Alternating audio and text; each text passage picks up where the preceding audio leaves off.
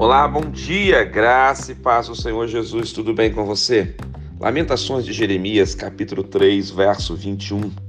Quero trazer à memória o que me pode dar esperança. Que tal você hoje trazer à sua memória os grandes feitos do Senhor?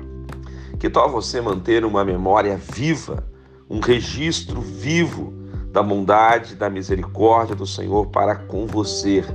Quando você mantém isso vivo no seu coração, você renova constantemente os seus propósitos espirituais, você se mantém com uma fé ativa, produtiva. E você é capaz de vencer os obstáculos e as barreiras que surgem, porque automatic, automaticamente você lembra: eu já venci isso lá atrás, eu já passei por isso e o meu Deus fez isso, o meu Deus agiu dessa forma.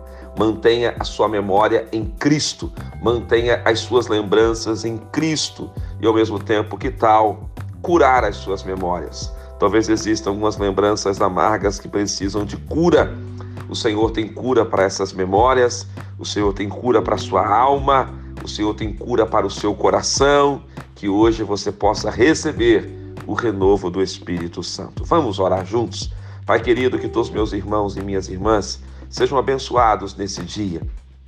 Se há alguma lembrança amarga que precisa de cura, que o Senhor traga cura a essas memórias, cura ao coração e que as memórias sejam renovadas, que as lembranças sejam renovadas e possam ser ativadas nos propósitos eternos de Deus. Em nome de Jesus. Amém.